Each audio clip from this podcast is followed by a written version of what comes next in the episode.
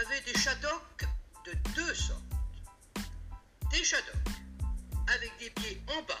qui vivaient au-dessus de la planète et des chadocs avec des pieds en haut qui vivaient l'autre côté et qui servaient à soutenir la planète par en dessous.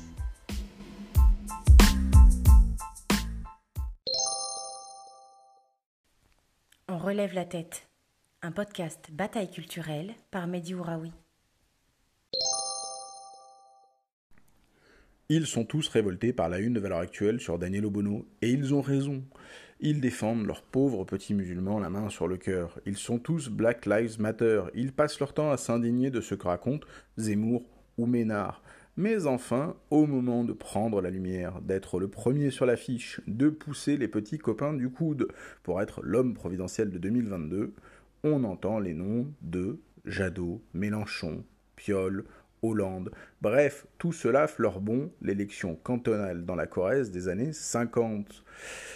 Évidemment, il ne s'agit pas de s'en prendre aux personnes, mais dans cette saison 2 d'On relève la tête, on ne mâchera toujours pas ces mots. Et donc la question se pose maintenant sérieusement de savoir si la gauche est victime ou plutôt autrice de racisme systémique, c'est-à-dire un racisme qui n'est pas forcément le fait d'individus, de discrimination individuelle, même si on reparlera évidemment du racisme dans les partis politiques de gauche qui existent, mais euh, d'un racisme euh, euh, plus généralisé qui est le fait des structures Exemple, ces universités d'été, vous savez, les 4, 5, 6, je sais plus combien il y en avait, universités d'été totalement décalées, où ces hommes politiques euh, se promènent, euh, alors soit en bord de mer, alors c'est plus très à la mode, mais euh, se promènent dans ces longues allées, saluent leurs militants avec un, pull sur les épaules ou un polo pour faire cool, pendant que le reste de la France travaille et s'inquiète d'être mise au chômage par la crise du Covid, avec une déconnexion à peu près totale. Totale aussi, évidemment, des partis politiques dans les quartiers populaires qu'ils ont désertés et d'où ils sont euh, absolument désespérément absents. Voilà ce qui peut euh, évidemment provoquer des effets de système. Et il y a évidemment trois questions qui sont absolument fondamentales. La première, c'est la question des valeurs, parce que, pardon, mais si on veut gouverner un jour, il faudra quand même savoir sur quelles idées, sur quelles valeurs, sur quelles corpus idéologique, désolé pour le gros mot, euh, et donc je ne peux que constater qu'il y a euh, une exagération, euh, une outrance d'une partie de la gauche et d'une partie des dirigeants de gauche vers les idées décoloniales, vers les idées indigénistes, vers en gros cette gauche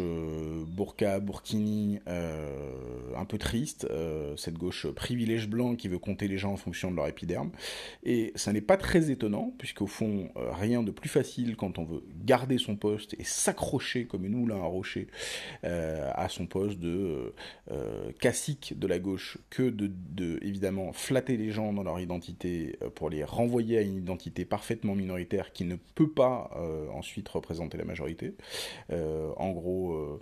c'est quand même bien facile quand on est un responsable politique de dire oui, reste un brave petit indigène dans ton quartier pendant que moi je m'occupe des affaires importantes du pays. Deuxièmement,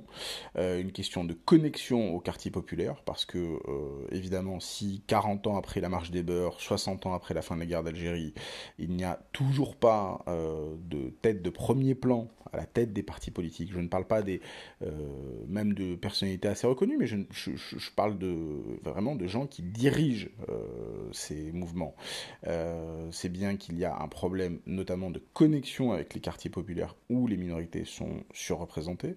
Et enfin, une question qui est une question absolument centrale, malheureusement, dans la Ve République et dans une élection présidentielle, qui est la question du régalien. Euh, et dans une époque qui est obsédée par à la fois euh, les questions de sécurité, les questions de terrorisme, les questions d'identité, les questions de laïcité, il ne faut pas croire que nous pourrons faire l'impasse, évidemment, euh, sur euh, ben, tout simplement, plus positivement, la richesse que peuvent apporter des gens qui ont grandi dans les quartiers populaires, de gens qui